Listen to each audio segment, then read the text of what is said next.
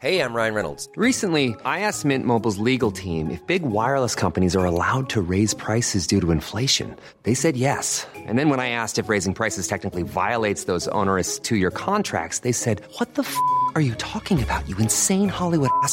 So to recap, we're cutting the price of Mint Unlimited from $30 a month to just $15 a month. Give it a try at mintmobile.com slash switch. $45 up front for three months plus taxes and fees. Promo rate for new customers for limited time. Unlimited more than 40 gigabytes per month. Slows. Full terms at mintmobile.com. Il est 14h presque sur CNews. Bonjour à tous, soyez les bienvenus si vous nous rejoignez. C'est la parole au français qui démarre, mais on commence bien sûr avec le journal Les dernières informations avec vous, Mickaël Dorian. Bonjour. Bonjour Clélie, bonjour à tous. Feu vert pour la proposition de loi du groupe Lyot visant à abroger le texte sur la réforme des retraites. Éric Coquerel a revendiqué une application souple de la Constitution au nom de la défense de l'initiative parlementaire et du droit euh, de l'opposition. Écoutez le président de la commission des finances de l'Assemblée nationale. Je rappelle que depuis la révision constitutionnelle de 2008 euh, et la réforme du règlement de l'Assemblée nationale du 27 mai 2009 qui s'en est suivie, il appartient au président de la commission des finances et au seul président de la commission des finances euh, de juger euh, d'une saisie euh, postérieure à la décision du bureau de l'Assemblée nationale sur une proposition de loi. Je dis ça parce que j'ai entendu des choses depuis quelques jours sur l'idée que ça pourrait être le bureau de la commission des finances, voire le rapporteur. Il faut comprendre que ce serait juste totalement contraire à la révision constitutionnelle. Et de son côté, la présidente de l'Assemblée nationale, Yael Braun-Pivet, a assuré qu'elle prendrait ses responsabilités pour empêcher le vote de ce texte attendu demain en commission et le 8 juin dans l'hémicycle. L'intersyndicale confirme euh, la grève du 6 juin contre la réforme des retraites. Une conférence de presse avait lieu ce matin. Les syndicats ont appelé à une grande journée de grève et de manifestation. Les précisions depuis le siège de la CFDT d'Éric de Riedmaten.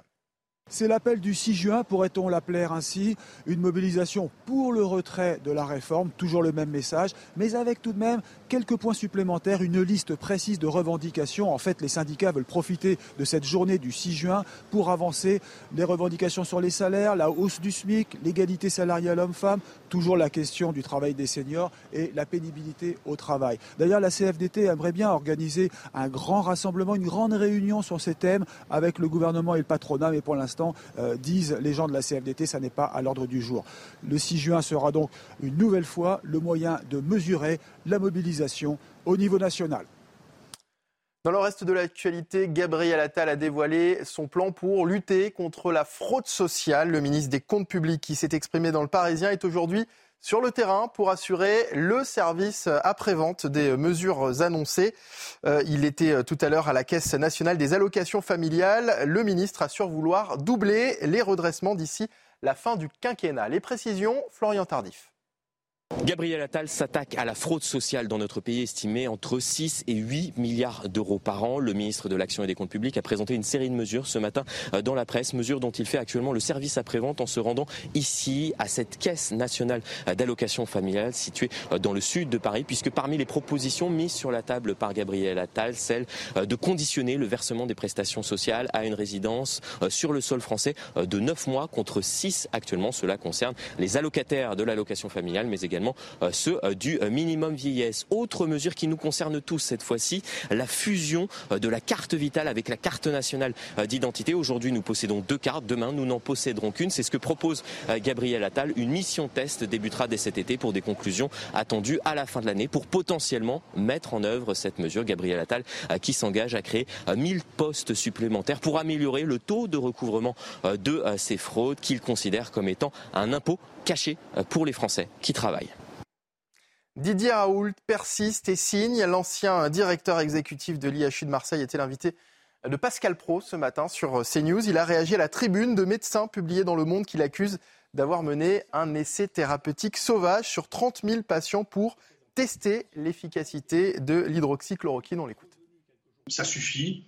Je suis ravi d'avoir pu euh, mettre sur des bases sécurisées, des databases sécurisées, toutes les données du traitement qui ont eu lieu pendant deux ans à l'IHU pour que tout le monde puisse les consulter. Ils commencent à les consulter, c'est très bien. D'ailleurs, on a un suivi des consultations, non pas de l'article.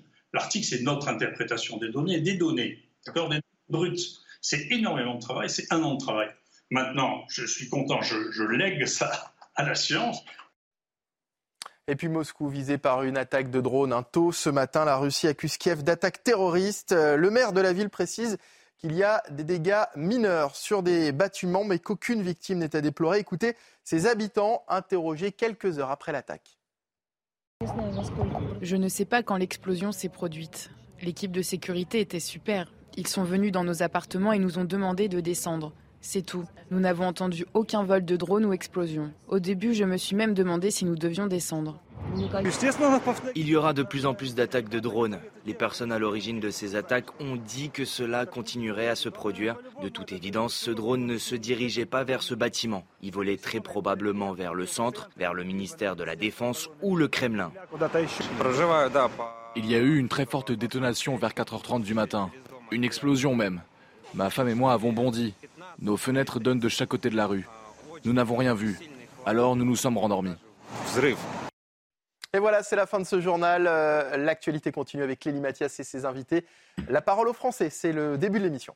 Merci beaucoup, Mickaël. On se retrouve à 15h pour le grand journal de l'après-midi. La parole aux Français, l'émission dans laquelle on vous donne la parole. Et si vous voulez le faire d'ailleurs, prendre la parole, envoyer des photos, des témoignages, des vidéos, N'hésitez pas. Témoin avec un S, hein. On va parler de, on va commencer cette émission en tout cas euh, par deux villes où l'insécurité, en tout cas deux quartiers où l'insécurité semble grandissante, que ce soit le quartier de l'Écusson à Montpellier ou un quartier tout juste à côté de la gare de Lyon à Paris. Ça s'appelle euh, la place Henri Freinet. Je ne sais pas si vous voyez où elle est. Elle est vraiment, elle jouxte le parvis de la gare de Lyon. Et là, les riverains sont excédés. Pourquoi? Parce qu'il y a de plus en plus d'agressions, d'insultes, de menaces, de euh, vols. Le climat se, de bagarres aussi. Le climat se dégrade à tel point que les riverains ont décidé d'attirer l'attention des pouvoirs publics. Et ils organisent même une, plusieurs actions, notamment une, une sorte d'action manifestation qui aura lieu le 5 juin prochain. Nous sommes en ligne avec Marie, qui est justement, justement riveraine de cette gare de Lyon et de cette place Henri Freinet. Bonjour Marie. Vous avez, je le précise, hein, décidé de témoigner anonymement. En tout cas, je, vous salue et on en reparlera. Denis Jacob, secrétaire général Alternative Police, est également avec nous. Bonjour et merci d'être en direct. Je suis accompagnée en plateau par Yvan Rieufol et par Raphaël Steinville. Bonjour Soyez les bienvenus. N'hésitez pas également à poser euh, vos questions. Marie, je commence avec vous. Vous habitez donc euh, non loin de la gare de Lyon et de cette fameuse place. Vous avez, on va commencer par cela, euh, choisi de témoigner à, visage couvert, à visage masqué. Expliquez-nous pourquoi vous avez peur. Vous avez déjà eu des, menaces, des insultes. Racontez-nous. Pas de. Ah, on a un petit problème de son. Ah. Ah non, ça y est, on vous entend, on vous a retrouvé. Vous m'entendez? Ça y est, on vous entend bien. Alors, je vous expliquais, voilà, ce que je vous disais, c'est que effectivement, je suis riveraine de la place Henri Freinet. Hein, je vous donne directement sur la place, donc je suis témoin de tout ce qui s'y passe. Euh, J'ai préféré, et en général, nous préférons témoigner à visage, à visage couvert, parce qu'effectivement, nous avons peur de représailles d'individus qui, qui, stagnent sur la place et euh, qui commencent à savoir qui nous sommes. Nous avons reçu des tirs de mortier sur les immeubles. Euh, nous avons des individus qui, euh, qui s'infiltrent dans les immeubles. moi, j'ai retrouvé il y a quelques mois un individu dormant carrément sur mon paillasson, un individu alcoolisé et violent. donc pour tout cela, nous préférons voilà rester rester anonymes. nous avons des enfants et nous préférons protéger tout le monde. Ça paraît dingue, mais on, peut le comprendre. Euh, racontez-nous justement votre quotidien. Ça fait combien de temps que le climat se dégrade sur cette place? Depuis combien de temps d'ailleurs y habitez-vous? Alors, moi j'y habite depuis 20 ans. Euh, donc euh, sur cette place-là, bon, il faut savoir que ça a toujours été une place où il y avait quelques SDF un peu alcoolisés, mais tout était, tout était assez calme et on n'a jamais eu forcément de problème.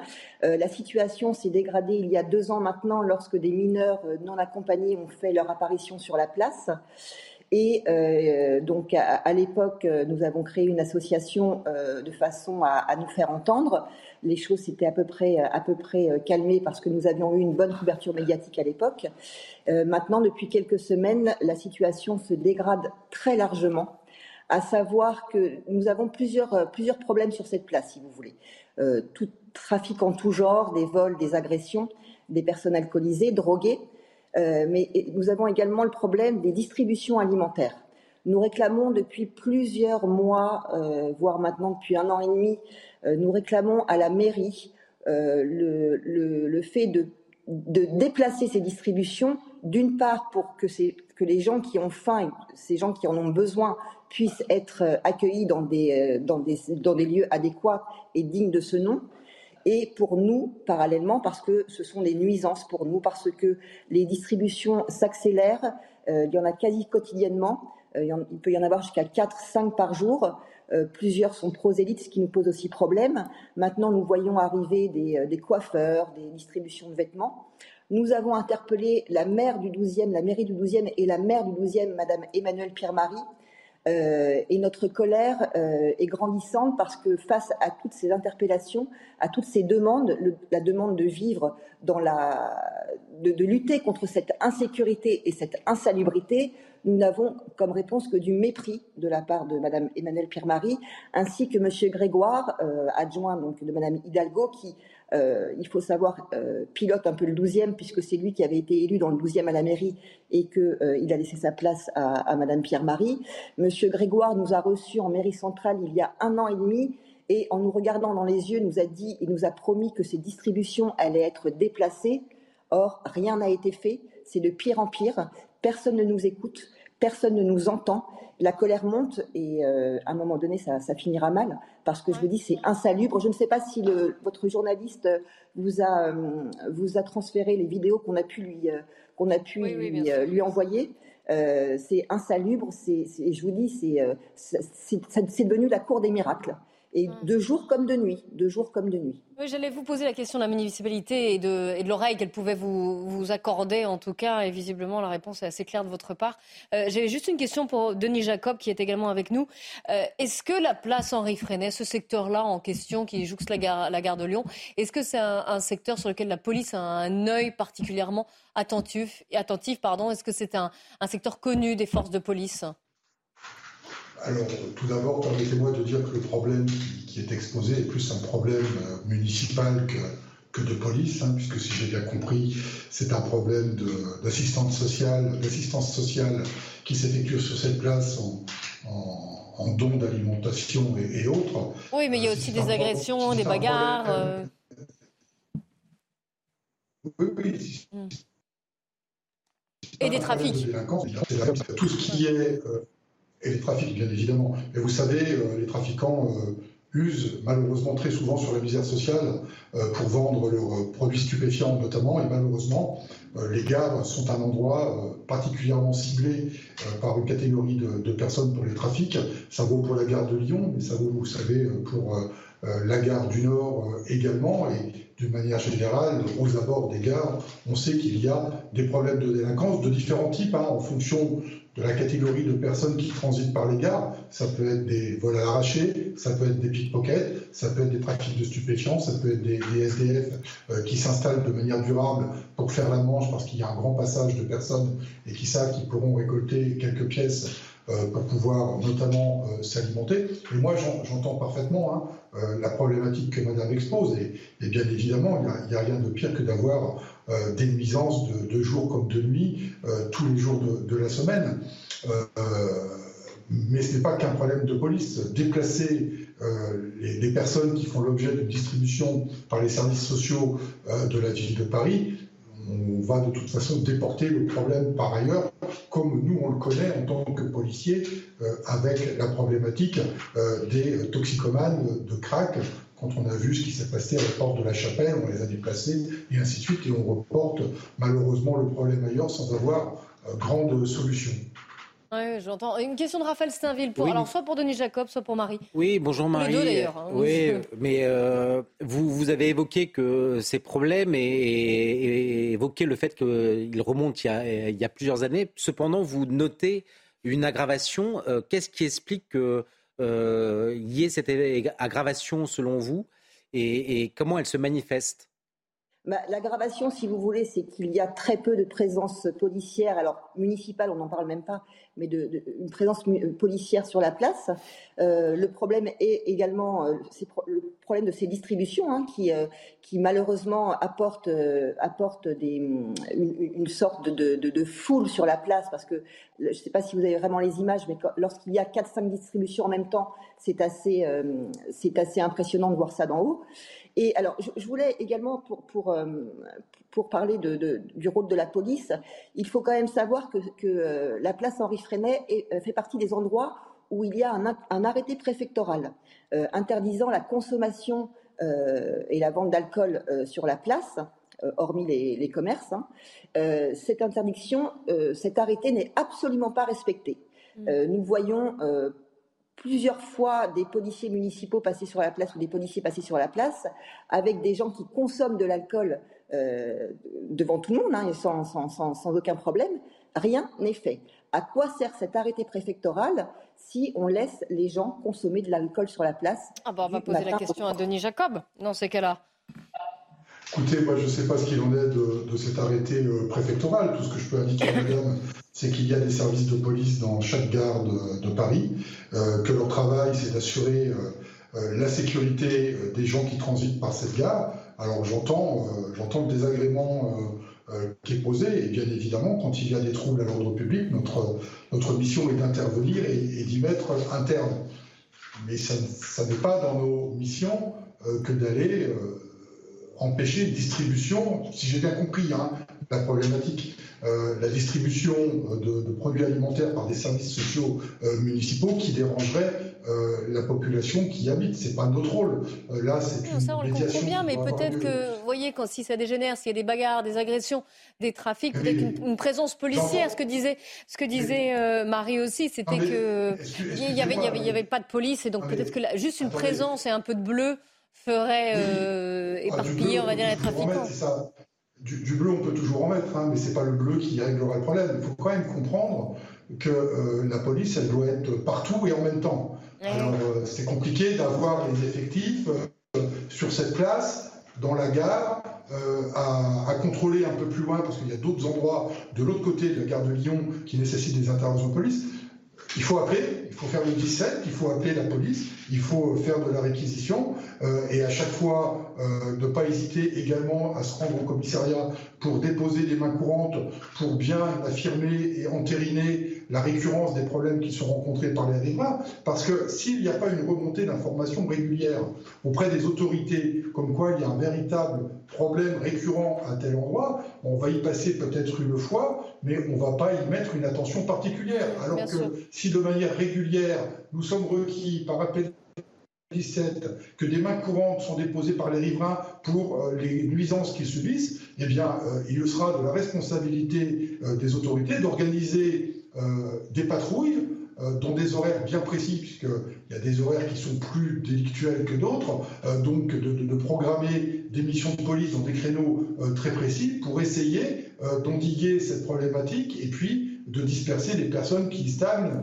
à longueur de journée. Ce n'est pas simple à régler. Et malheureusement, la gare de Lyon, euh, bah, ce n'est pas le seul endroit où on a ce type euh, de problème. Ça n'excuse en rien, hein, je, je, le dis, mais on a les mêmes problèmes à la gare euh, du Nord, on a les mêmes problèmes sur la gare Austerlitz, il peut y avoir également d'autres problèmes sur la gare Saint-Lazare. C'est malheureusement la problématique de ces endroits qui brassent beaucoup de passages, beaucoup de personnes sur lesquelles des, personnes en difficulté euh, vont euh, s'installer pour essayer d'avoir de l'argent et autour desquels des trafics s'instaurent parce qu'ils ils abusent de la misère sociale à laquelle nous sommes en présence. Euh, Marie, je crois que vous voulez intervenir à ce, que, ce que vient de dire Denis Jacob. Oui, tout à fait, sur trois points. Tout d'abord, ce ne sont pas des désagréments, monsieur, comme, comme vous le dites, euh, ça nous empêche de vivre. Donc c'est au-delà du désagrément, ce sont des nuisances qui deviennent insupportables pour nos familles, nos enfants. Euh, deuxièmement, vous parliez de, de, la police par rapport aux distributions. Là, moi, j'évoquais le problème de la consommation d'alcool sur la place. Il n'y a aucun contrôle alors qu'il y a un, arrêté préfectoral.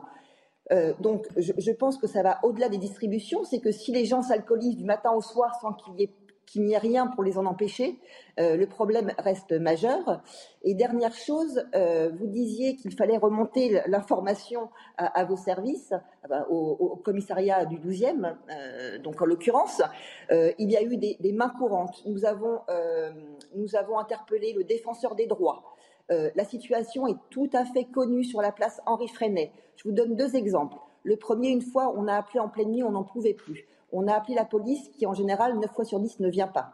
Sauf vraiment quand ça dégénère et qu'il euh, y a des bagarres lorsque les restaurateurs, on leur pique leurs chaises, leurs tables pour, casser les vitrines ou pour, euh, se frapper euh, entre eux. lorsque, je vous donne deux exemples. Il y a six mois de cela, j'ai trouvé un individu alcoolisé et violent sur mon paillasson, sur mon paillasson en sortant du matin, un matin à 8 heures pour aller travailler. Heureusement que ce ne sont pas mes enfants en bas âge qui sont tombés dessus. J'ai appelé la police pour leur demander de venir parce que je fais 1m60 et 45 kg, donc je ne pouvais pas et j'avais peur. Donc j'ai appelé la police pour leur demander de venir un samedi matin à 8 h On m'a répondu qu'ils euh, n'avaient pas de véhicule pour venir, sachant que le commissariat est à moins de 300 mètres de chez nous. J'ai euh, donc la première, la première, le premier appel n'a rien donné. J'ai rappelé une deuxième fois en les menaçant d'intervenir moi-même et que j'allais me faire agresser en essayant de mettre cet individu dehors, et c'est seulement à ce moment-là que la police est venue. Deuxième exemple, euh, des nuisances qui nous, qui nous empêchent de dormir la nuit. On appelle le commissariat. La dernière fois, on m'a répondu, Madame, si ça vous dérange, fermez la fenêtre. Voilà. Donc, je, vous pense avez envie, que les informations... déménager?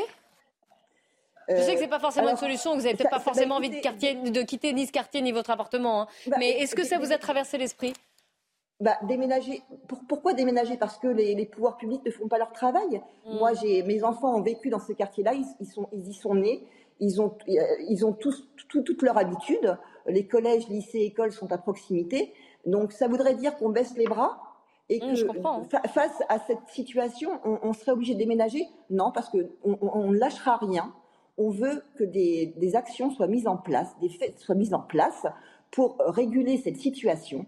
Euh, on, paye des impôts locaux. vous savez, le, rôle d'un maire, c'est d'assurer le bien-être de ses administrés. Or là, rien n'est fait et au contraire, il y a du mépris. Pour vous donner un exemple, euh, il n'y a pas plus, pas plus tard qu'il y a trois jours, euh, donc on, interpelle la maire très souvent sur Twitter et c'est comme ça que nous avons, comment dirais-je, on, parle de nous aussi. elle n'a rien trouvé de mieux à, faire que de demander à son équipe de propreté d'installer une poubelle sous les fenêtres d'une riveraine du premier étage Est-ce que ce n'est pas du mépris? Est-ce que ce n'est pas du euh, mépris? une, question, alors pour vous ou pour Denis Jacob de la part d'Yvan euh, un, commentaire, un commentaire, et, deux, un commentaire et deux questions. Un commentaire ah, quand même, si, il y a deux questions. Oui, oui, j'ai deux questions. un commentaire qui va dans le sens euh, de Marie. Je suis stupéfait d'apprendre effectivement l'inaction euh, de, la, municipalité parisienne. Et vraiment, je trouve irresponsable. Il y a une tartufferie de la part, en tout cas, de la municipalité, mais ça peut être également de la part du pouvoir politique en plus généralement, que de vouloir euh, se, pousser du col en voulant, en voulant accueillir tous les réfugiés. Je me souviens de Mme Hidalgo, qui en 2015 déployait des banderoles disant welcome à tous les réfugiés syriens, notamment pour qu'ils viennent notamment à Paris quand ils étaient expulsés de l'Allemagne. Là, aujourd'hui, on se flatte d'accueillir donc ces jeunes euh, ces jeunes mineurs euh, qui viennent du pays, des pays du Maghreb en disant que c'est la vocation de la France que de les accueillir. C'est très bien, mais si on les accueille et si on demande ensuite aux riverains de, déménager plutôt qu'à eux-mêmes, à ces, jeunes-là de déménager eux-mêmes, euh, on n'en sortira pas. Et donc, je trouve absolument insupportable, naturellement, cette situation. Je comprends parfaitement l'irritation. Et mes deux questions étaient, Madame, plutôt à vous. Vous avez dit que vous, subissiez des représailles et que vous avez même subi des tirs de mortier. Donc, ce que là, cela suppose une stratégie coordonnée. Donc je voulais savoir si ces, violences qui semblaient être des violences individuelles sont des violences qui peuvent être également coordonnées, s'il y a dans le fond une tête derrière, hein. un, groupe, un groupe qui soit plus, structuré que ce qui ressemblerait à une sorte d'anarchie. Et d'autre part, vous nous avez dit cela va mal finir. Est-ce que qu'est-ce que cela veut dire quand vous dites ceci? Est-ce que les riverains sont prêts en effet à prendre en charge eux-mêmes une, une, euh, une sécurité, euh, enfin, une sécurité qui n'est pas établie, qui n'est pas en tout cas euh, respectée par les autorités municipales. Malheureusement, oui, vous, vous, avez compris, c'est qu'à un moment donné, ça va mal finir. certains riverains commencent déjà à descendre et, à, comment dirais-je, et à invectiver les, euh, les, groupes d'individus euh, alcoolisés, violents, etc. Euh, oui, ça va mal finir parce qu'on en parle de plus en plus. Et si personne ne fait rien, eh bien, que se passera-t-il? On descendra et ce sera un pugilat sur la place. Hmm. Qu'est-ce qu'il faut faire pour faire bouger les choses? Nous avons par expérience vu que c'est en faisant des actions concrètes et assez fortes que les choses bougeaient. Donc maintenant, au bout de deux ans de, non-dialogue, parce que euh, par rapport à tout ce que, toutes les interpellations auprès de, la mairie du 12e, rien ne se passe, euh, que faut-il faire au bout de deux ans? Personne ne nous entend, le quartier se dégrade de plus en plus. Euh, ça, devient impossible. On a des enfants, on, leur interdit de sortir et de, traverser la place, vous vous rendez compte? On, leur interdit de, se promener dans le quartier, on a peur, on, vit la peur au ventre. Donc au bout d'un moment, effectivement, euh, au bout de tous ces mois et de, toutes, ces, toutes ces années de non-action, à un moment donné, il faudra agir. Mais est-ce que ces mineurs vous semblent... Est-ce que ces mineurs vous semblent encadrés par des associations ou des, ou des mineurs ou des, alors, meneurs En fait, alors euh, oui, alors il y a des groupes hein, statiques sur la place, donc il, y a des, meneurs, il y a des leaders hein, dans leur euh, dans leur groupe. Maintenant, euh, il y a euh, les, personnes, les, associations qui font les distributions alimentaires sur la place. Alors, on sait qu'il y en a plusieurs. Elles viennent un peu à l'arrache comme ça. Elles sont elles sont plusieurs des associations qui viennent de banlieue, hein, donc qui encadrent le temps d'un repas les les, les personnes qui, qui, sont dans le besoin. Et encore une fois, hein, nous ne sommes pas des nantis qui refusons de voir la misère sous nos fenêtres nous réclamons des, mesures concrètes pour accueillir ces personnes qui ont faim et que, parallèlement, pour nous, que nous retrouvions une place sereine. Euh, quant, à votre question. Pardon? Oui, oui, allez-y, oui. Je... Quant, à, votre question euh, par rapport au, tir de mortier, euh, donc je pense que ce sont des, actions menées par des, petits groupes un peu indépendants les uns des, les uns des autres. Pardon. Il faut quand même savoir que le 12e est vérolé par tous ces groupes d'individus. Euh, il suffit d'aller voir ce qui se passe euh, quartier Erard, euh, Charenton, et dans plusieurs quartiers du 12e arrondissement où, eux aussi ont été victimes de tirs de mortier. et je pense que c'est une façon de dire attention, nous sommes là et c'est nous qui allons, qui allons, faire la loi dans le quartier. C'est inadmissible, inacceptable. Oui, une, dernière, question, pour Denis Jacob. On a évoqué l'impuissance publique et peut-être même l'inconséquence publique parce que Marie évoquait cet arrêté préfectoral euh, liées à, l'interdiction de consommer de, l'alcool sur cette place. Comment concrètement ça se passe lorsqu'il y a un arrêté préfectoral? Est-ce que la, police municipale ou nationale reçoit des ordres pour faire appliquer ou finalement ces arrêtés sont, euh, gravés dans le marbre sans suivi d'effet Alors normalement, quand il y a, il n'y a pas besoin d'ailleurs d'un arrêté préfectoral, quand il y a des, instructions hiérarchiques pour un problème euh, signalé en un endroit précis, il y a euh, une obligation qui est demandée aux agents de faire des patrouilles. Euh, donc il y a des passages réguliers sur les endroits où des problèmes sont signalés. Et puis quand ils constatent euh, ces problèmes, soit ils les verbalisent, si c'est du délit, ils s'interpellent, ils conduisent au commissariat. Et moi je suis quand même assez surpris d'entendre tout ce que Madame dit et qu'il n'y ait aucune réaction. Je pense notamment à, ce tir de, mortier qui aurait ciblé euh, des personnes qui, habitent dans ce quartier. Je suis assez surpris qu'il n'y ait pas eu de suite euh, de données, puisqu'en règle générale, sur ce genre de situation,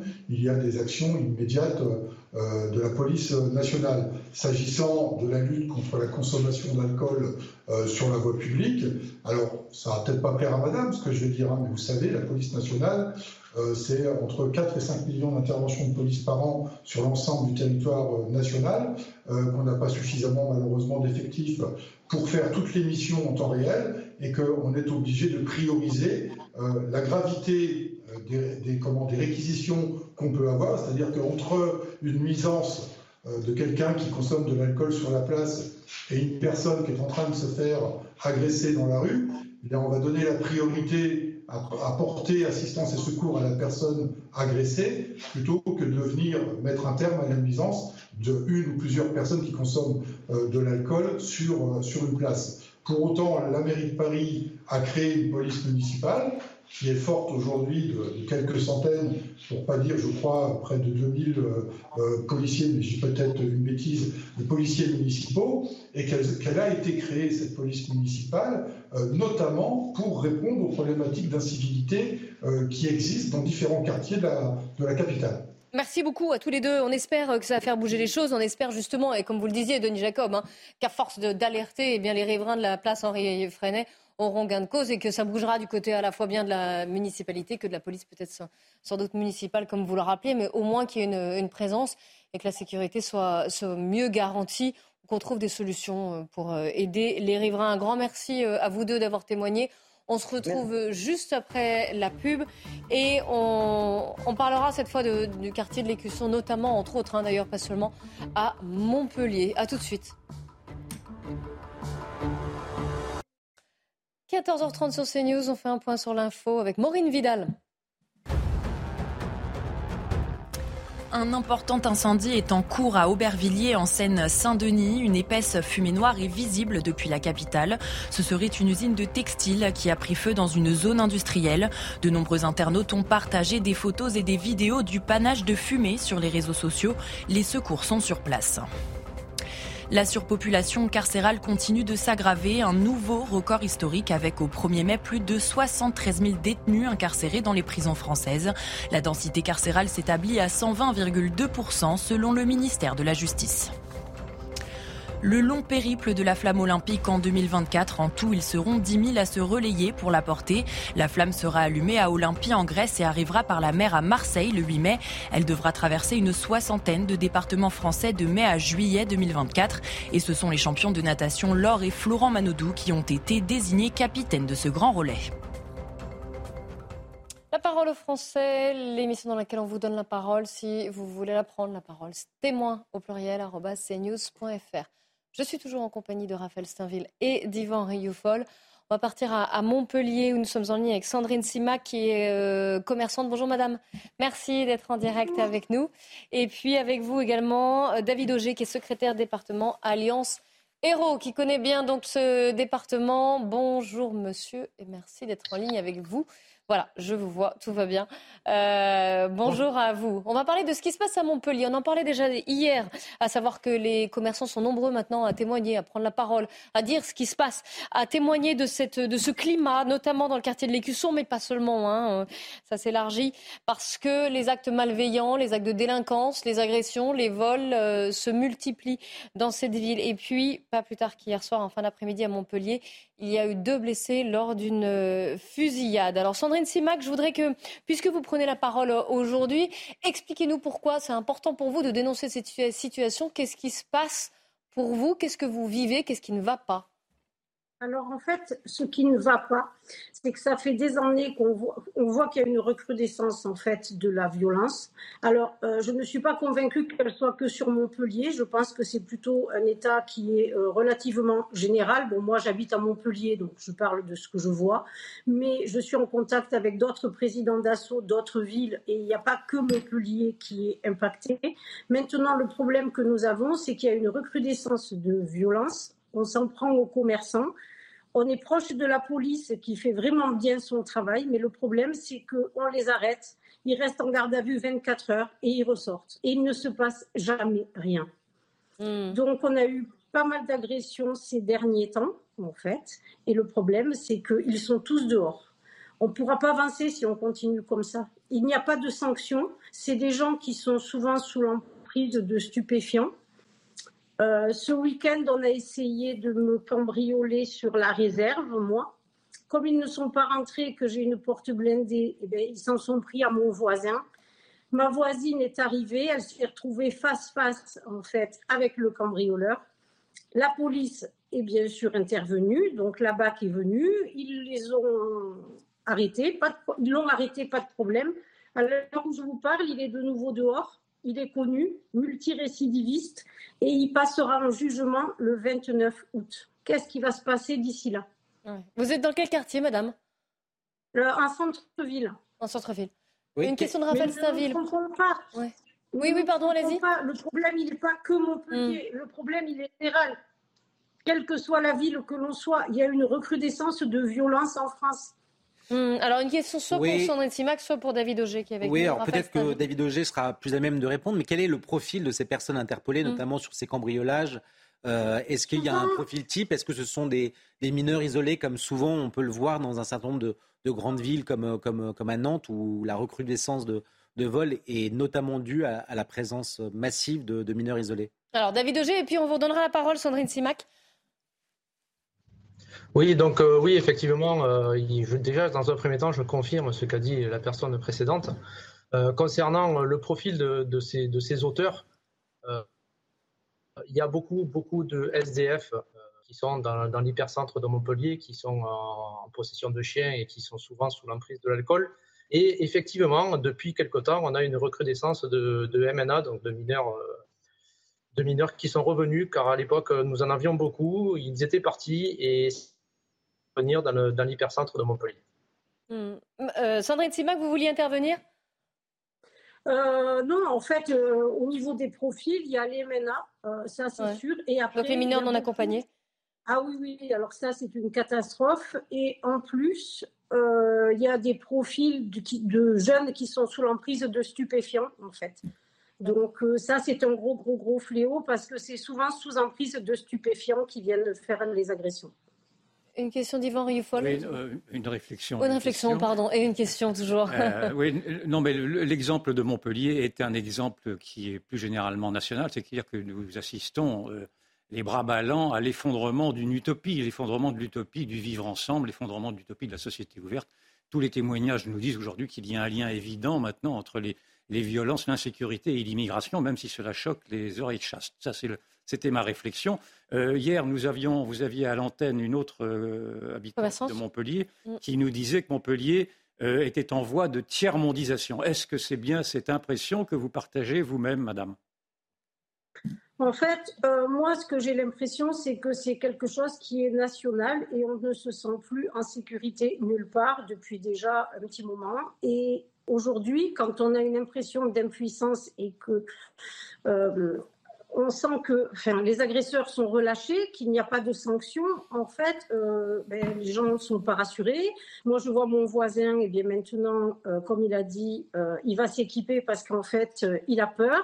Il va s'équiper. Oui, j'allais reprendre également. Il va s'équiper, c'est-à-dire Qu'est-ce que ça veut dire Il va s'équiper. Il va s'armer?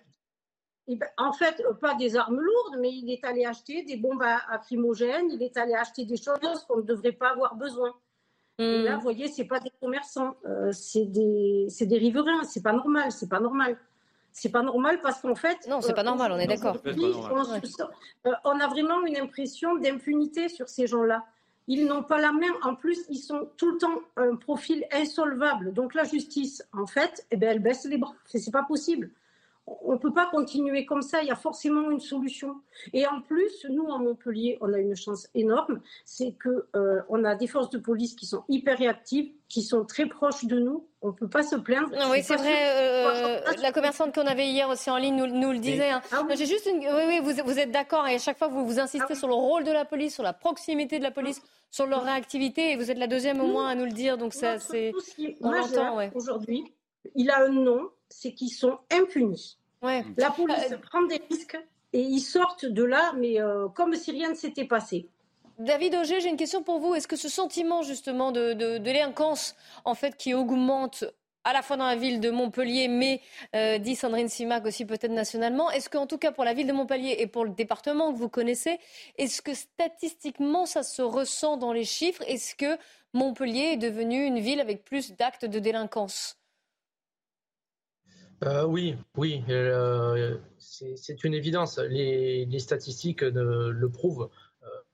Euh, effectivement de plus en plus, de plus en plus d'incivilité sur Montpellier. Et comme vous l'avez dit, pas que sur Montpellier, nous avons également des incivilités sur d'autres communes comme Sète, comme Agde, comme Béziers. Et, ce sentiment, comme l'a dit la dame, les, commerçants se sentent, se sentent déçus parce que effectivement, mes collègues sont très réactifs euh, interviennent très rapidement, interpellent l'auteur. Euh, il est placé en garde à vue. Il y a une décision de justice qui est prise. Euh, je ne la commenterai pas, mais très très très souvent, les auteurs sont remis en liberté. Alors soit avec une convocation dans 6 ou dans 8 mois ou dans 10 mois, soit remis sans décision de justice.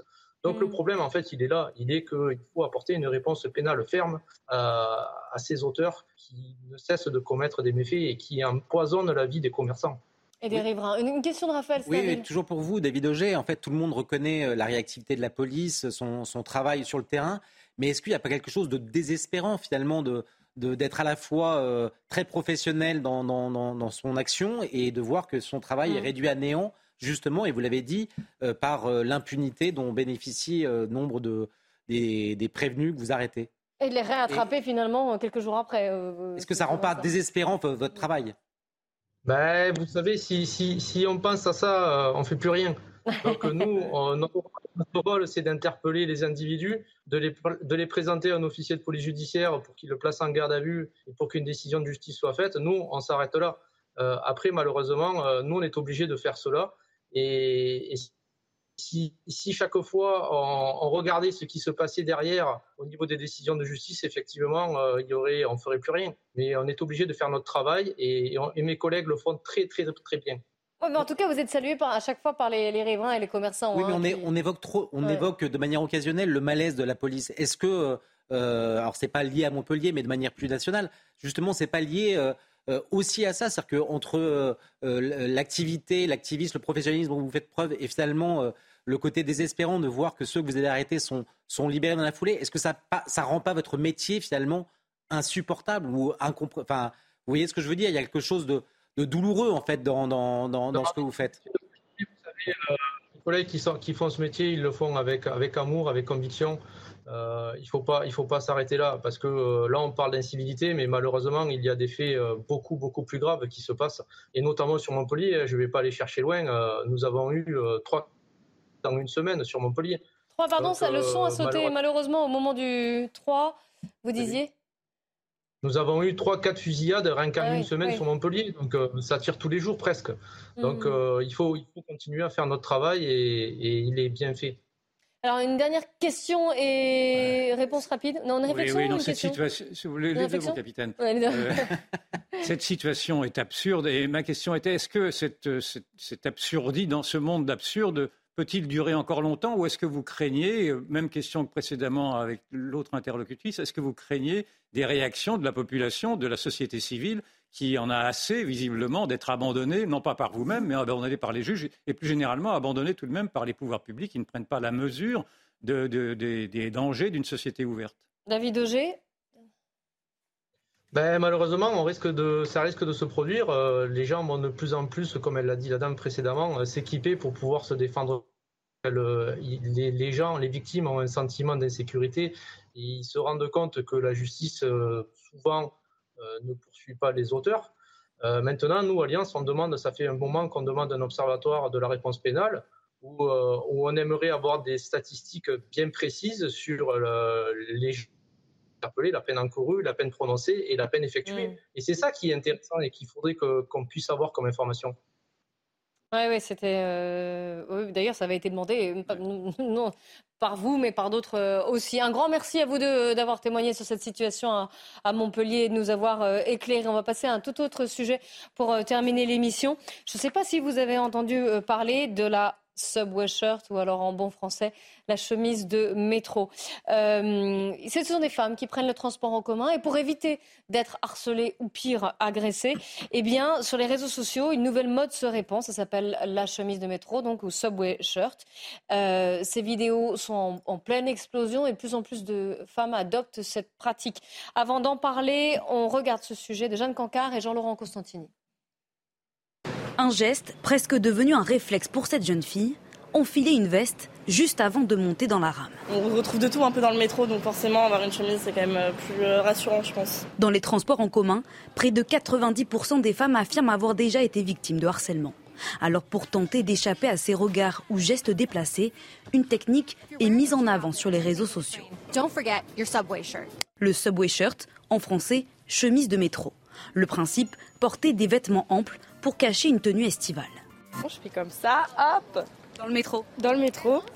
On se rhabille. Des fois, je prends même le pantalon et le sweat que je mets par-dessus ma robe. Une défense adoptée par de nombreuses Parisiennes, victimes de mauvaises expériences. M'a déjà acheté des pièces euh, comme quoi j'étais une prostituée. Euh, j'étais en petite jupe euh, au-dessus du genou et un t-shirt basique un peu comme celui-là.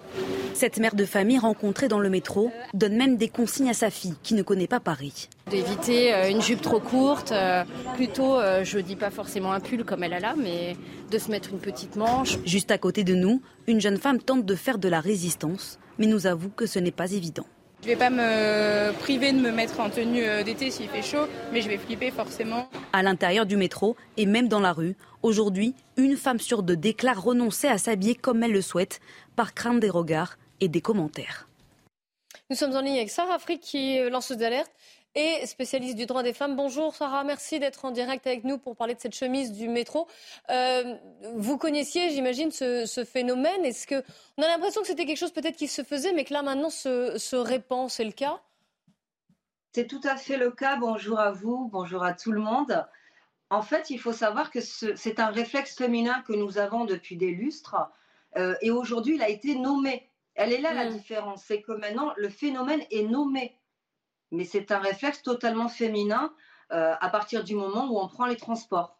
Mais c'est malheureux, si j'allais dire, on ne devrait pas avoir justement à la fois ce réflexe et maintenant en plus qui devrait être nommé, c'est ça qui est grave. Et puis on le disait dans le sujet, 90% des femmes sont harcelées dans les transports en commun, notamment dans le, dans le métro. Ah mais complètement, le chiffre est très très bon. On le minimise, on le banalise, mais si on en est arrivé à nommer ce phénomène qui alors, a été nommé à New York hein, et qui est en train d'arriver avec l'arrivée des, beaux jours. Je rappelle que c'est un phénomène qui existe depuis des lustres. Ben, c'est dramatique, mais c'est bien qu'à travers euh, la nomination de ce phénomène, on, va commencer vraiment à essayer de rééduquer certaines personnes dans les transports en commun pour que, je l'espère, un jour, euh, ça n'arrive plus. Mais euh, c'est terrible, en fait. vous ne mettez pas vos talons, ou du moins, vous les mettez dans votre sac mais du coup, vous prenez vos baskets parce qu'au cas où, il est préférable de courir. Donc, on pense aux converse et aux baskets. C'est un exemple parmi tant d'autres, hein, n'est-ce pas? Ou euh, ce phénomène, effectivement, de mettre quelque chose d'assez euh, large euh, sur un vêtement un peu plus mignon. et en fait, ce vêtement large va être enlevé une fois arrivé à destination. C'est dramatique. C'est mmh. dramatique. et c'est l'arrêté des femmes dans le sport. Alors, des questions d'Yvan Rieufol et Raphaël Saint-Ville. C'est absolument scandaleux. Mmh. Vous avez la, condition des femmes dans certaines cités qui, elles, sont obligées de mettre un voile précisément pour détourner du regard des hommes. Et là, c'est exactement la même chose qui se passe. La, prochaine étape sera peut-être que ces femmes-là aient à se voiler, parce qu'on sait très bien aujourd'hui d'où vient effectivement ce regard malsain porté sur les femmes. Aujourd'hui, il vient d'une culture qui n'est pas la culture oh, occidentale. ça, ça fait aussi des années quand même qu'il y a eu ce réflexe. Il vient d'une culture qui n'est pas la culture occidentale. Et vous avez des femmes en Iran qui aujourd'hui sont en train précisément non seulement de se dévoiler, mais de découvrir leurs épaules. Et elles prennent des risques considérables. Je trouve que c'est une régression épouvantable que de voir qu'en France aujourd'hui, ceci arrive. Et surtout, et c'était là mon interrogation et ma question, je suis vraiment mais absolument irrité par le silence des féministes qui certes savent naturellement dénoncer Oh, elles ont dénoncé. Il y, a, beaucoup Excusez-moi, qui savent dénoncer l'hégémonie de l'homme blanc mm. occidental et qui ne disent rien de cette culture islamique sexiste et machiste. Alors, sur, ce là, et pour avoir fait les, sites féministes euh, ce matin notamment, euh, elles en parlent beaucoup. C'est un, bah, vrai sujet. Hein. en parler ici, alors. Sarah Afrique. Moi, je suis irritée par le propos de ce monsieur qui est en train de s'approprier quelque chose qui ne lui appartient pas. Euh, votre propos est complètement hors contexte. Ben, Vous êtes en train encore une fois de stigmatiser les mêmes personnes. Il y en a marre en fait. Stop à ça, vraiment stop à ça. Moi, je ne peux plus supporter que déjà, euh, à chaque fois, si vous voulez, c'est un problème universel. Ce n'est mm. pas un problème. Moi, j'ai grandi en cité, j'ai jamais eu ce problème-là. J'ai donné un exemple. Non, bien sûr, non, il n'y a pas de problème en cité, bien sûr. Moi, monsieur, non, ça dépasse. mais, arrêtez, écoutez, arrêtez maintenant avec ces. Mais ce sont des conventions, ce sont des aveuglements volontaires. Vous n'avez pas le droit. il, est honteux, il est honteux d'avoir à se. Écoutez, votre cause est bonne, mais simplement accepter de désigner d'où vient, d'où viennent, mais pas forcément, ces causes. Je suis d'accord. Un peu de respect. un peu de respect. Alors, parlons là. Sarah, moi, euh, euh, ce phénomène me fait penser à celui qu'on a pu euh, découvrir en 2017 lorsque, à Porte de la Chapelle, Caroline De Haas, euh, face aux incivilités, au harcèlement que subissaient, les femmes, proposait d'élargir les trottoirs pour finalement évacuer le problème et essayer de trouver une solution. de le fait qu'aujourd'hui les femmes dans le métro soient obligées de se vêtir de vêtements larges pour échapper au regard euh, euh, concupissant euh, des hommes, ça dit quelque chose. Ça dit quelque chose. C'est-à-dire qu'aujourd'hui, on trouve des dérivatifs pour s'empêcher de poser les questions sur les causes qui font, qui, qui pour le coup sont nouvelles. C'est-à-dire que vous pouvez dire que depuis très longtemps, depuis très longtemps, il y a des agressions dans le, dans, le métro, mais la question c'est. C'est pas nouveau, c'est ce qu'elle dit. Et non, non, non, mais... Moi, le débat ne correspond pas. Vous n'allez pas rendre service aux femmes, si je puis me permettre. Évidemment, ça vient de messieurs. Et là, ça me dérange. Je vais me permettre juste, ne me coupez pas la parole, je fais très bref. S'il vous plaît, c'est un phénomène qui a toujours existé. Il faut arrêter aujourd'hui euh, de stigmatiser encore une fois une population, une certaine catégorie d'hommes. C'est pas, pas avant. Je vais vous donner un exemple si vous me le permettez. Moi-même, ça m'est arrivé, c'était un. Je ne stigmatise pas les Anglais, je les adore. Mais il s'avère que là, c'était un touriste anglais qui attendait, j'avais une petite robe. Version euh, que j'arrive à proximité. Vous savez, ce sont des jeunes de banlieue qui m'ont aidé des jeunes de banlieue que je remercie, à qui j'envoie toute ma reconnaissance. Ils m'ont dit, euh, Madame, euh, n'avancez pas, laissez-nous, on va gérer. Mais des amours, des amours. Comment vous pouvez dire ça alors que mon expérience pour que c'est pas ça? C'est vrai qu'on ne parlait pas du harcèlement de rue, on ne parlait pas des agressions des femmes dans le métro il y a quelques années aussi. Arrêtons d'être euh, naïfs. Je veux bien qu'on accuse à nouveau les Anglais. Je veux bien qu'on accuse à nouveau les Anglais d'agresser les femmes comme on avait, comme on avait un exemple. les Anglais n'ont rien. On va pas généraliser sur les Anglais. Le désordre en Seine-Saint-Denis. Mais je trouve que ces mensonges deviennent insupportables. Vous avez eu, de, par exemple, en 2004. Vous, monsieur. vous avez eu, par, vous avez eu, par exemple, madame. Vous avez eu, par exemple, en 2014, Alors l'un après l'autre, s'il vous plaît. Vous. Si vous, ne voulez pas, entendre, vous, pouvez, monologuer. Vous avez eu notamment à Cologne en 2014, lors du premier de l'an, euh, la démonstration de ce qu'est ce nouveau machisme et ce nouveau sexisme avec euh, des milliers de femmes allemandes qui ont été agressées. En l'occurrence, c'était par des jeunes maghrébins. C'est ainsi qu'ils avaient été désignés par leurs agresseurs. Alors vous pouvez me dire que ça n'existe pas. Je vous dis que ce sont des phénomènes de société qui auparavant n'existaient pas. Alors Sarah Afrique, je vous laisse le, le dernier mot puisqu'après l'émission doit se terminer malheureusement. Donc moi j'ai le dernier mot, je vous remercie. S'il vous plaît, la cause est universelle. Ces messieurs, ou du moins ce monsieur euh, avec qui, voilà, moi il n'y a pas de souci, mais ne rend pas service à la cause, donc il vaudrait mieux donner la parole à ceux qui maîtrisent, s'il vous plaît, les chiffres et la situation. Ce que je voudrais dire, c'est restons soudés. N'allons pas dans cette, euh, ce résumé inutile. Restons soudés, trouvons des solutions. Ce phénomène n'est pas nouveau. Il n'a pas attendu une certaine catégorie de la population, bien au contraire. Et s'il vous plaît, je le répète, euh, ces femmes ont besoin de vous dans les transports en commun, peu importe vos origines euh, ou quoi que ce soit d'ailleurs, il faut simplement intervenir sans violence et en tout cas, dire voilà, que c'est difficile pour les, euh, pour les femmes dans, la, dans le métro ou les transports en commun, d'où ce phénomène d'ailleurs qui, on le répète, n'est pas nouveau, et qui, euh, mais qui là a été nommé à New York, et puis c'est en train évidemment de, de gagner euh, l'Europe ou d'autres pays. merci beaucoup Sarah Frick, merci à Yvan Rioufol et à Raphaël Steinville. On se retrouve dans quelques secondes pour le grand journal de l'après-midi sur CNews.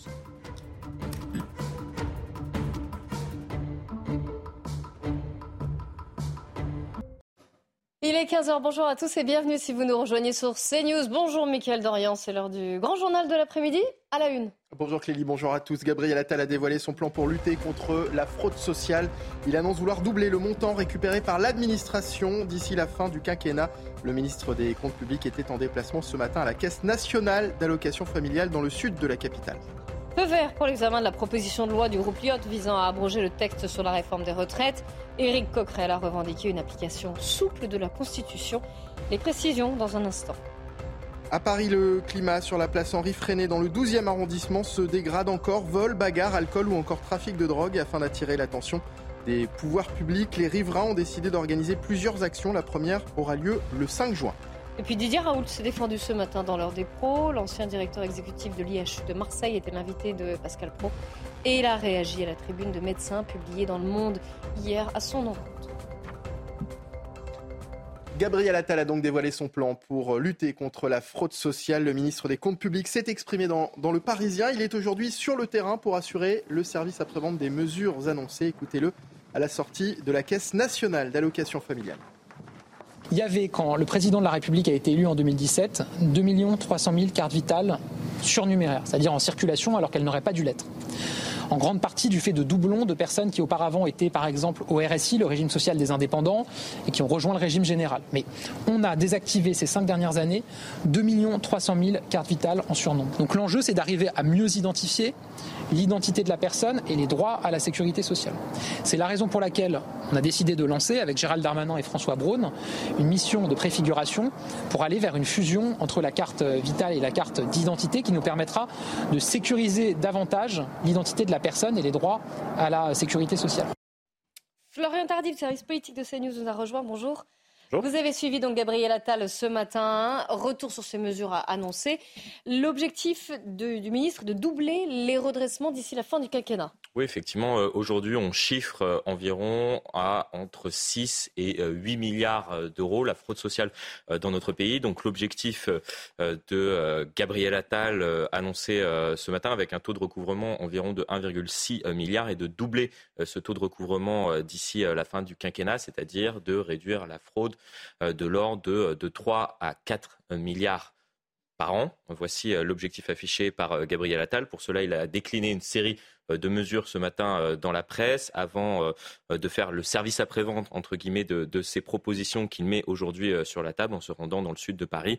Vous voyez ces images dans une caisse nationale d'allocation familiale. Alors parmi les mesures proposées ce matin par Gabriel Attal, il y a fait référence à l'instant, il y a cette idée de fusionner la carte nationale d'identité avec la carte vitale. Il y a une mission de préfiguration qui sera lancée euh, cet été pour voir comment euh, cela est-il euh, possible. Il y aura plusieurs scénarios, c'est ce que m'a expliqué le, ministre, qui seront proposés à ce dernier afin de voir comment on, opère sur, sur ce point-là. Et ensuite, parmi les autres propositions faites ce matin par, par Gabriel Attal, il y a notamment cette idée de conditionner euh, le versement de prestations euh, sociales, de renforcer euh, les, conditions demandées pour, les allocataires, notamment les allocataires d'allocation familiale, mais également du, minimum vieillesse, qui seraient obligés de résider au moins neuf mois sur le territoire national et non six, comme cela est, demandé pour certaines aides, les deux aides que je viens de vous citer. Merci beaucoup, Florian Tardif. Dans le reste de l'actualité, feu vert pour la proposition de loi du groupe Lyot visant à abroger le texte sur la réforme des retraites. Éric Coquerel a, revendiqué une application souple de la Constitution au nom de la défense, je cite, de l'initiative parlementaire et du droit de l'opposition. Les précisions depuis l'Assemblée nationale de Gauthier Lebret. Oui, Eric Coquerel, le président de la Commission des finances, a fait donc le choix de valider cette proposition de loi du groupe Lyot qui vise l'abrogation de la réforme des retraites à 64 ans, alors que la majorité et le gouvernement lui demandaient de ne pas le faire au nom du fameux article 40, cet article qui fait couler décidément beaucoup d'angles depuis euh, quelques jours et qui permet de censurer une proposition de loi quand elle met en péril les dépenses de l'État, quand elle coûte trop cher en somme. Et c'est le cas selon le gouvernement avec un chiffrage estimé entre, entre 15 et 18 euh, milliards d'euros. Alors le gouvernement et sa majorité n'ont pas dit euh, leur dernier mot. Ils vont tenter de censurer le cœur de cette proposition de loi du groupe Lyot. Ça sera demain en commission euh, des affaires sociales. Et puis il y a le 8 juin, jeudi euh, de la semaine prochaine. C'est ce jour-là où cette proposition de loi doit être débattue dans l'hémicycle. Là, Yael Braun-Pivet pourrait intervenir elle-même pour empêcher le vote. Et puis, il y a toujours la solution de l'obstruction pour la majorité. L'intersyndicale confirme la grève du 6 juin prochain contre la réforme des retraites. Une conférence de presse avait lieu ce matin. Les syndicats ont appelé à une grande journée de grève et de manifestation. La plupart des organisations syndicales ont eu une bilatérale avec la Première ministre. On a fait part de nos propositions, à la fois de thématiques mais aussi de méthodes, et de dire on ne peut pas continuer de, travailler avec le gouvernement dans les mêmes conditions que ça a été euh, le cas pour euh, les retraites. Euh, à ce stade, on n'a pas eu plus d'éléments, on n'a pas de rendez-vous programmé. Donc là, je dirais la balle est dans le camp du gouvernement qui doit aujourd'hui nous dire comment et sur quoi ils veulent discuter avec les organisations syndicales. L'agenda social avec le patronat, lui, continue son bout de chemin euh, sans forcément le gouvernement. Euh, aujourd'hui, sur la retraite et sur l'augmentation du SMIC, c'est le gouvernement qui a les clés en main. Une fois qu'on aura obtenu le retrait, on aura les préoccupations des salariés, que le premier objectif, c'est le retrait, c'est euh, la, fin de cette réforme. c'est le premier objectif du communiqué d'aujourd'hui. À Paris, le climat se dégrade encore. Place Henri Freinet dans le 12e arrondissement. Vol, bagarre, alcool ou encore trafic de drogue. Afin d'attirer l'attention des pouvoirs publics, les riverains ont décidé euh, d'organiser plusieurs actions. La première aura lieu le 5 juin prochain. Reportage Fabrice Elsner, Vincent Fandège et Adrien Spiteri. Assister à ce type de scène, c'est le quotidien des habitants de la place Henri Freinet à Paris. De nuit, comme de jour, des bagarres, trafic en tout genre, personne dormant à même le sol, les riverains sont à bout. Il y a beaucoup de déchets sur la place, c'est rarement nettoyé. Euh, quotidiennement, je demande à des gens de se taire. Et là, c'est tout de suite des, insultes, des menaces. Le soir, hein, c'est la cour des miracles. Cela fait deux ans que ces habitants alertent sur la dangerosité de cette place. Mais ils dénoncent un manque de réactivité des pouvoirs publics. Face à une situation qui semble s'enliser, ces mères de famille interdisent à leurs enfants d'y mettre les pieds. Une fois elle est passée, 13 ans, on lui dit qu'elle est bonne. C'est un homme de 40 ans, complètement bourré. La plus grande a 19 ans. Et je vais la chercher tous les jours à la fac pour ne pas qu'elle ait à rentrer ici toute seule. Une insécurité qui s'invite même chez les riverains. Euh, j'allais sortir de chez moi pour aller travailler un samedi matin à 8h et j'ai ouvert la porte. Et sur mon paillasson, j'ai trouvé euh, un monsieur euh, sous une couverture qui dormait, qui était fortement alcoolisé et assez violent.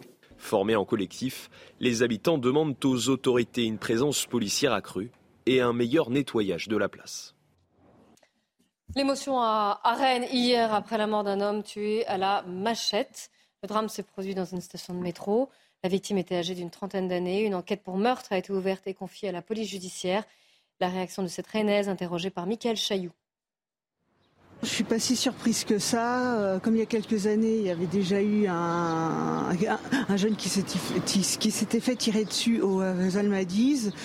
Euh, il y a quand même pas mal de dealers dans le coin, donc euh, ça s'est trouvé là, mais ça peut peut-être se trouver au niveau des squares. ce que j'espère, c'est que ça se reproduise pas près de près de l'école. Quand même, c'est choquant. Même si ça même si m'étonne pas tant que ça, mais c'est quand même choquant. Surtout quand on voit les traces de sang par terre. Euh. La CRS 8 envoie des renforts à Nantes. Euh, entre 40 et 50 hommes vont venir renforcer les effectifs de police suite aux rixes et aux coups de feu échangés ces derniers jours dans les quartiers de la ville. Le préfet de Loire-Atlantique précise qu'ils seront déployés sur le centre-ville et sur l'ensemble des quartiers. On l'écoute. Vous annonce que la CRS 8 euh, arrivera euh, dès ce soir euh, sur la métropole nantaise pour pouvoir se déployer sur le terrain, grâce à, l'appui du ministre et grâce à la décision du ministre, du ministre Darmanin. Alors la CRS 8 donc, va, arriver dès ce soir et va venir encore renforcer, notamment ce qu'on appelle les effets. Aujourd'hui, c'est la CRS 61 de, de donc des effectifs PNSR qui vont être prioritairement, j'allais dire, déployés en sécurisation, à la fois sur le centre-ville, mais aussi sur le Grand Bellevue, sur Malakoff et l'ensemble des, des, quartiers. La commission parlementaire chargée d'enquêter sur l'agression mortelle d'Ivan Colonna pointe une série de défaillances, d'inactions, d'erreurs des autorités. Le rapport a été publié aujourd'hui.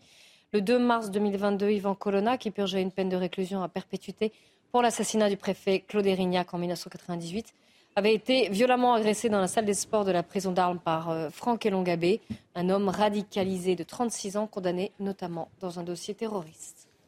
Didier Raoul persiste et signe. L'ancien directeur euh, de l'IHU de Marseille était l'invité de Pascal Pro ce matin sur CNews. Il a réagi à la tribune de médecins publiée dans Le Monde qu'il accuse d'avoir mené un essai thérapeutique sauvage sur 30 000 patients pour tester l'efficacité de l'hydroxychloroquine. Maxime Lavandier. Il se défend accusé par un collectif de médecins d'avoir mené des essais thérapeutiques de l'hydrochloroxine sur 30 000 patients atteints du Covid sans autorisation. Le professeur Didier Raoult réfute ces accusations et parle d'études observationnelles. C'est totalement faux. Ce qu'on fait dans une étude observationnelle, on regarde les traitements qu'ont eu les gens et on évalue les résultats. Ça s'appelle des études rétrospectives. On a traité les gens. L'ex-directeur de l'IHU de Marseille, d'où les essais étaient menés entre 2020 et 2021, est même fier d'avoir pu partager ces résultats. Je suis ravi d'avoir pu euh, mettre sur des bases sécurisées, des databases sécurisées, toutes les données du traitement qui ont eu lieu pendant deux ans à l'IHU pour que tout le monde puisse les consulter. Pour se justifier de ces études non autorisées, le professeur met en avant l'aspect managérial dans les instituts de médecine, obligatoire dans la prise de décision face aux infections. Juste l'hydroxychloroquine. L'hydroxychloroquine est une chose, c'est il y a le management, il y a l'hydroxychloroquine rapporte quelque chose, comme la vaccination rapporte quelque chose. Mais le point final, c'est-à-dire la qualité du management, est un élément qui est un élément majeur et qui se traduit par des résultats. Face à ces accusations qu'il juge diffamatoires, le professeur Didier Raoult a annoncé avoir saisi la justice. La chronique éco, on va revenir sur l'énorme investissement que la France consacre à l'industrie des batteries automobiles avec l'inauguration ce matin d'une première usine dans les Hauts-de-France. Votre programme avec IG. IG, bien plus que du trading. Une équipe d'experts à vos côtés. Eric de Ritbatten, bonjour. C'est un pari que fait la France. Hein. Cela représente que des milliards d'investissements. Ce n'est que le début. Hmm. Oui, ce n'est que le début, surtout que l'Europe va voir fleurir euh, sur son territoire plusieurs grandes usines. On les appelle les gigafactories. Alors pourquoi giga? Bah Parce qu'elles sont géantes. Hein. Elles font 700 mètres de long, 100 mètres de large, l'équivalent de 8 terrains de football. Avec l'objectif précis, c'est de produire en France tout de suite 300 000 batteries par an. Alors oui, la France entre dans la course à ces batteries pour voitures électriques. Et euh, si elle ne l'avait pas fait, eh de toute façon, c'était l'Asie qui aurait euh, dominé le marché. L'Europe, d'ailleurs, avait dit non dans un premier temps parce qu'elle était découragée par les investissements beaucoup trop lourds. Mais le tour de table a été très vite bouclé quand l'Union européenne a dit stop aux voitures à moteur thermique à partir de 2035. Donc la France est entrée dans la course, tout simplement. Et exceptionnellement, l'Union européenne a accepté que la France verse plus de subventions que prévu quel est le renfort de la région Hauts-de-France et puis de trois méga entreprises que sont Total Energy, Stellantis, qui est l'ancien Peugeot Citroën, et Mercedes-Benz. La preuve, ça montre que quand la France et l'Europe se mettent d'accord, on oublie les rivalités et donc on peut monter de vraies industries. L'objectif de la France est de montrer aussi qu'elle se réindustrialise, qu'elle veut mettre fin à cette hémorragie euh, d'industrie qui baisse, vous l'avez vu depuis des années maintenant. Certains comparent ce grand programme à Airbus. Souvenez-vous, dans les années 70, lorsque plusieurs pays d'Europe se sont mis d'accord pour produire euh, des avions. Alors voilà, maintenant, c'est la place à la batterie pour les voitures électriques. Espérons que justement, ce sera un marché dominant en 2050, comme l'avion a dominé le ciel dans les années 70. C'était votre programme avec IG. IG, bien plus que du trading. Une équipe d'experts à vos côtés. Et tout de suite, on passe à la chronique sport. Votre programme avec Groupe Verlaine. Installation photovoltaïque, garantie 25 ans. Groupe Verlaine, connectons nos énergies. Allez, direction Roland Garros. On va euh, retrouver notre envoyé spécial Charlotte Gabas. Charlotte, bonjour. Parmi euh, les tricolores sur les cours aujourd'hui, un joueur est particulièrement attendu. Il s'agit bien sûr de Gaël Monfils. Oui, Gaël Monfils, c'est un nom qui résonne très fort ici à Roland Garros parce que c'est un joueur qui est adoré du public. C'est un joueur fantasque qui a le don pour le spectacle et qui a une vraie histoire d'amour avec ce tournoi. C'est un ancien quart de finaliste, un ancien demi-finaliste également en 2008. Cette année, son objectif est un petit peu différent. Il veut profiter. Pourquoi? Eh bien parce qu'il a 37 ans, il le sait. La fin n'est plus très loin. Il est devenu papa au mois d'octobre et surtout, il n'est plus du tout à son meilleur classement. Il est redescendu à la 394e place mondiale. Il n'a remporté qu'un seul match cette saison. Et donc, on ne sait pas trop quoi attendre du Français, quelles sont ses capacités euh, actuelles. Il va en revanche avoir l'honneur de la Night Session ce soir sur euh, le cours central pour créer l'exploit face à un spécialiste de la surface, l'Argentin Sébastien Baez. Et on en est sûr, le public tricolore sera derrière lui pour repousser la fin, évidemment, et, euh, et espérer profiter un petit peu plus longtemps de son talent. C'était votre programme avec Groupe Verlaine. Isolation par l'extérieur avec aide de l'État. Groupe Verlaine, connectons nos énergies. Et c'est la fin de ce grand journal de l'après-midi. Merci à vous de l'avoir suivi. Merci beaucoup, Michael. Merci, Clélie. Dans un instant, le débat qui reprend sur CNews. Nelly Denac et ses invités. 90 minutes info consacrées évidemment plusieurs thèmes, notamment la, lutte contre la fraude sociale. Et puis Nelly Denac reviendra aussi sur les, les, accusations des médecins contre Didier Raoult et sa défense. C'était ce matin à suivre dans l'heure des pros sur CNews.